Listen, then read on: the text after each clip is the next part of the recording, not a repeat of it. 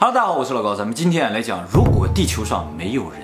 我们以前讲到进化论的时候，有提到说，在人类悠久的历史当中啊，有十万年的空白期，被称作叫 missing link，也就是，我们现在人类出现在大概十五万年前。我们发现最早的人类的遗迹呢，是在一万年前，叫迦太土丘。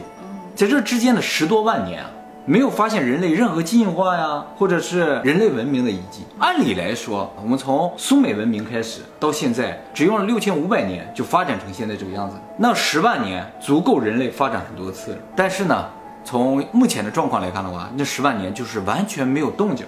所以有些人觉得，在这十万年中，人类可能已经进化了很多次了，就发展出很多次的高等文明。结果这些文明啊。都毁灭了，所以现在看到的只是我们最近一次从六千五百年前又开始新的一次文明的发展。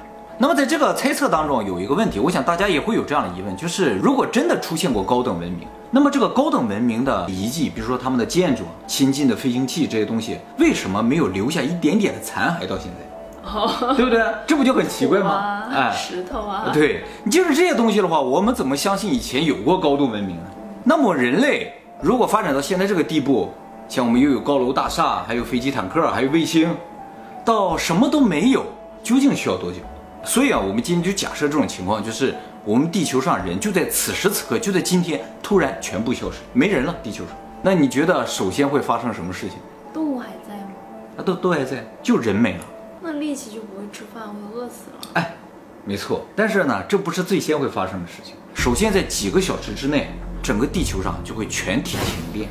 那么根本上而言呢，所有的发电厂或者发电装置呢，都需要有人的监管和维护呢，才能正常工作。如果没有人的话，那么首先安全系数最高的这个核能发电厂就会因为炉心温度过高而停止工作。其次呢，需要人类填补燃料的火力发电厂呢，也会停止工作。那么没有人类监管的水力发电厂呢，也会停止工作啊。最后连太阳能、风能啊，都会因为没有人类维护而停止工作。所以电力很快就会从地球上消失。那么，当人类消失两天之后，会产生一个非常严重的问题。大家知道啊，这个我们现在地下的建筑非常多，比如说地铁、地下商场。这些地下商场、地铁在大家没有看到的地方，其实啊有二十四小时的排水系统。那么，如果没有电力的话，这些排水系统就会停止工作，不需要四十八小时，所有的地铁、所有的地下建筑都会灌满水。那么，接下来人类消失十天之后。超市里边那些蔬菜水果，因为冰箱都不工作了嘛，就开始腐败。而且最严重的呢，就是家里的宠物，因为它自己不能开门，而且它又不能打开冰箱，也吃不到里边的东西，打开也没有用。里边呢，也都是一些瓶瓶罐罐，最终呢，他们就可能饿死在家里。就算是幸运的，有些家呢开了门，或者是开着窗，这些宠物能逃出去，也会分几种情况啊。首先，狗会全部灭绝。其实我们这个世界上目前没有多少野狗，大部分都是宠物狗。这些宠物狗啊，因为常年已经适应了人给它们吃东西，它们在吃东西这样的环境，瞬间是无法学会捕食的。哎，它它给它食它都不吃啊！对对对，一定要喂。哎，宠物狗就有这个问题，所以呢，狗到了自然的环境里，很快就会饿死。那饿也不捕食啊？它们只能去找垃圾吃。但是现在城市也很干净了，垃圾桶也很少了，垃圾也几乎没有了。超市他们又进不去，电动门至少打不开嘛。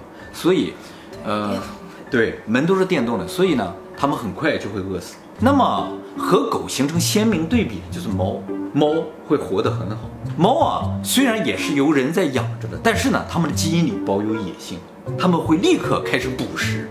这也就是猫为什么看上去好像和人不太亲的原因，就是因为它们骨子里是有野性。也正因为这个野性救了它们的命。还有一个东西呢会消失，这个东西啊，感觉上按理来说生命力是很顽强，但是它会消失。蟑螂？不是蟑螂，是老鼠。嗯，老鼠感觉生命力极为顽强，是吧？但其实老鼠对人类社会的依赖性非常的高，没有人的剩菜剩饭，没有人的垃圾，它们就几乎没有办法活下去，而且。它们很快会成为猫的捕食对象。其实很多动物现在都是靠吃人的垃圾啊，或者人的残羹剩饭活下去的。一旦人不存在了，它们都会恢复野性，然后就会捕食这个生物链里最低端，就是老鼠。好，那么人类消失一个月之后会发生什么呢？就是刚才说到那个核电站。核电站啊，虽然会因为温度的异常停止工作，但是呢，冷却水的进水啊也会停止。所以炉心的温度越来越高之后，炉心就会爆炸。迅速的扩散着核污染，那么人类消失一年之后，也就是二零二零年的这个时候，天空上会发生一个巨大的变化，就是我们目前发射的所有的人造卫星都开始落回地面。这些人造卫星表面上看上去好像就靠惯性在围绕地球，但其实不是，它也是有一定的推进装置的啊。这推进装置不再工作了之后呢，后来这个卫星呢就会离地球越来越近，然后落入大气层。目前在地球周围环绕地球的总共有多少卫星呢？四千五百颗左右。所以呢，在人类消失一年之后啊，就能看到四千五百个流星。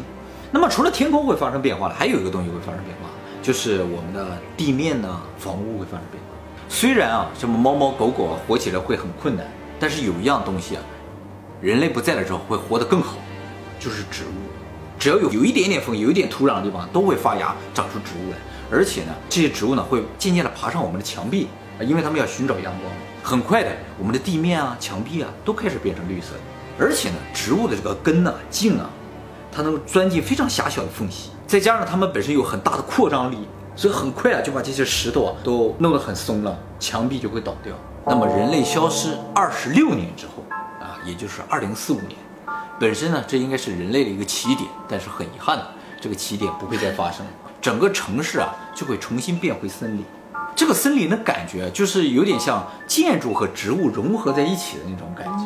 水泥或者沥青的地面也会因为常年的下雨啊产生一些泥水，也会长出植物来。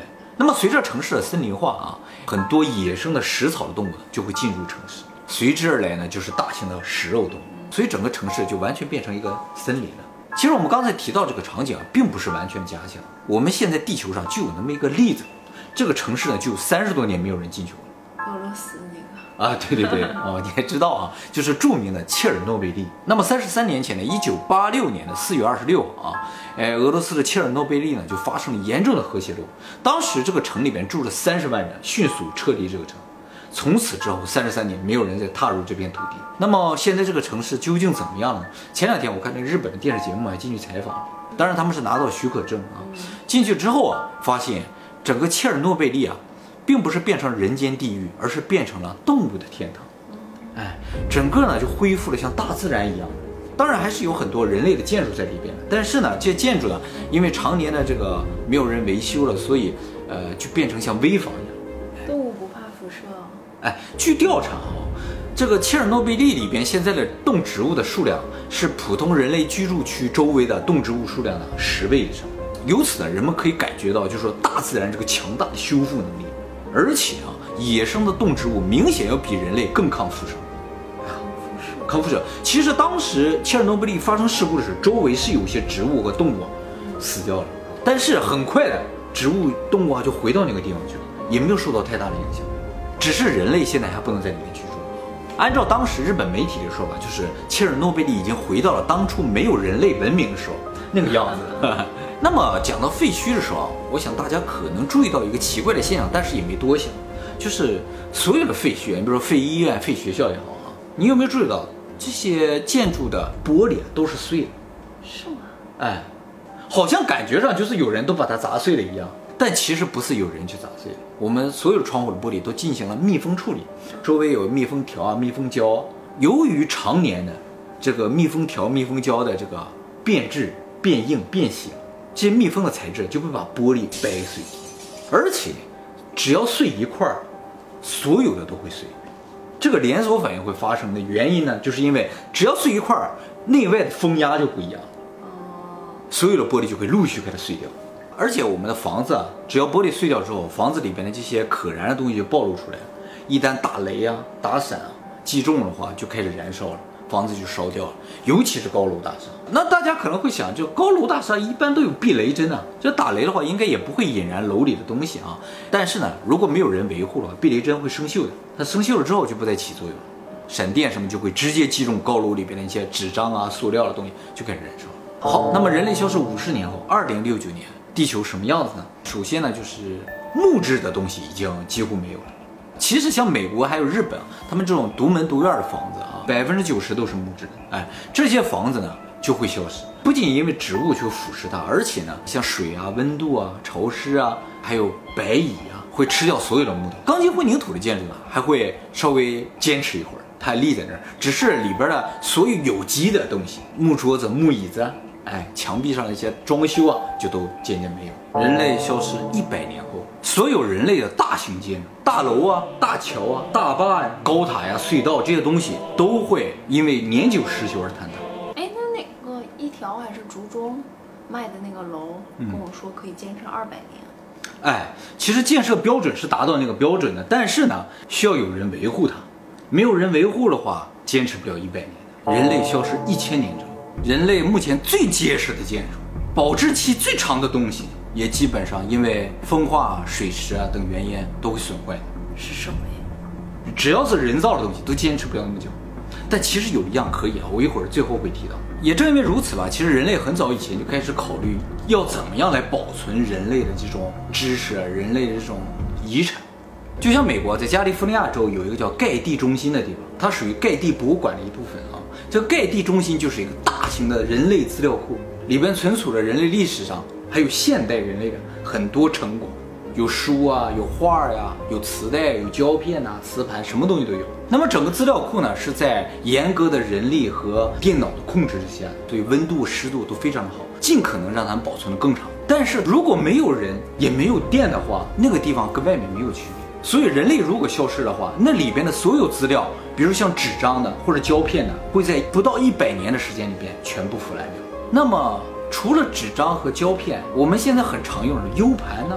硬盘、光盘这些东西会不会好一些呢？其实恰恰相反，这些磁盘类的东西保质期只有不到二十年，还不如纸。也就是换句话说，我们已经发展到现在这个程度了，我们的存储信息的一些方式方法都不能够在没有人类维护的情况下储存一百年以上的东西。那么这么多资料当中，其实有一种资料是能够保存下来的，石板。哎，没错，就是你刻在石头上的，就是人造的水泥是不行的。必须是天然的石头刻在花岗岩上，能保存上千年。